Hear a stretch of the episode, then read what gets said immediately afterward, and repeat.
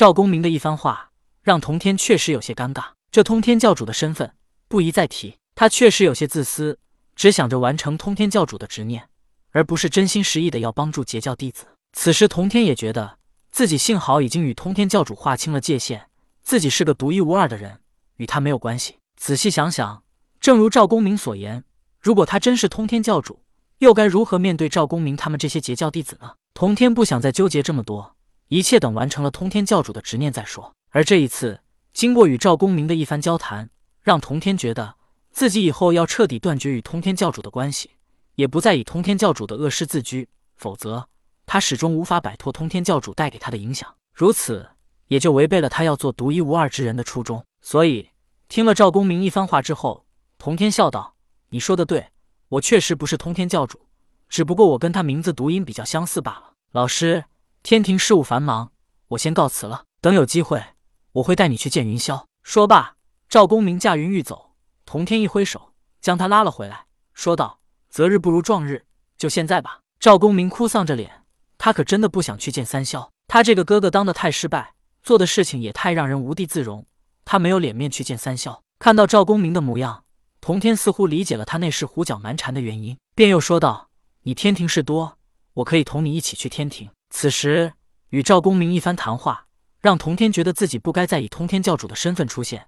既然通天都已经离开了，索性就让他永远的消失吧。既然没有了通天教主，那么他去天庭见到玉帝也没什么关系了。相反，覆灭阐教、人道教、西方教，反而都是帮了玉帝，使他更容易能掌控三界。而童天也没打算再隐藏暗处，此时去见玉帝也正合适。所以不等赵公明说什么，童天拽着他驾云赶往天庭。火云洞内，天地人三皇虽然一同待在火云洞内，但他们三人也有各自的宫殿。伏羲所在的为天皇宫，帝皇神农的为帝皇殿，人皇轩辕的为人皇殿。天皇为天地人三皇中的老大，所以他所居之所为天皇宫。而神农与轩辕，他们在人间之时还曾发生过战争，他们并不服气对方，但为了对伏羲表达尊重，天皇居住之所称宫，而他们称殿。此时在火云洞的帝皇殿内。一个大约十四岁、亭亭玉立的少女立在大殿内。这少女不是旁人，正是三年前被同天送来拜师炎帝的江江。此时的江江出落得愈发动人，身形也渐渐的朝着女人发展，凹凸有致。江江一脸疑惑的询问高台上的炎帝道：“老师，您唤我来有何事？我在紫之崖还有事忙呢。”神农一脸宠溺的笑道：“江江啊，人间即将发生大乱，或许会导致百姓流离失所，死伤无数，你可准备一番？”下山历练，江江一愣道：“老师，你知道人间即将发生大乱，为何不提前阻止呢？”神农道：“为师当初也是如此想，可结果不仅没能阻止，反而造成了更大的战乱发生。与其如此，还不如静观其变。我们只需守好本心，救死扶伤即可，其他的交给天意。”神农所指便是与皇帝之间的战争。本意他是想以战止战，快速解决纷争。可是当战争发生之后，一切都失去了控制，造成了更多的死伤。想要避免死伤的结果，就只有避免战争。无论战争大小，只要开始，战场厮杀红了眼，就不是人力所能控制的。而人能控制的，只有止战和平。从一开始就要避免战争的发生。江江似乎懂了，也似乎没懂，只是点点头。神农对江江是越看越满意。仅仅三年多，江江就记住了全部的草药，还将他传给他的药方都使用的炉火纯青。